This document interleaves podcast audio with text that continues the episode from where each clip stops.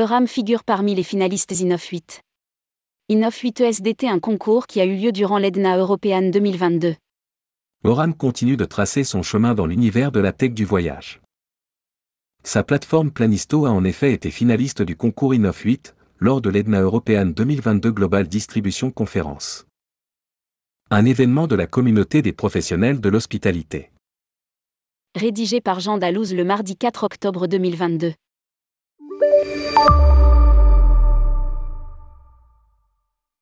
La plateforme Planisto continue de faire parler d'elle dans l'univers de la tech. À l'occasion de l'EDNA European 2022 Global Distribution Conference, RAM a pu présenter son nouvel outil à un panel de professionnels. Planisto a été finaliste du concours Innov 8 de l'événement réunissant des acteurs de l'hospitalité. Pour rappel, Planisto permet aux agences de voyage de créer et gérer du contenu, connecter des tarifs, appliquer des politiques. Ils peuvent composer et réserver des voyages sur mesure et fournir des devis personnalisés, des roadbooks et des documents de voyage. N'importe quel locataire de Planisto peut conclure des accords au niveau mondial avec des chaînes hôtelières car il peut profiter des possibilités de paiement par carte de crédit virtuelle, CCV, prévues par la plateforme.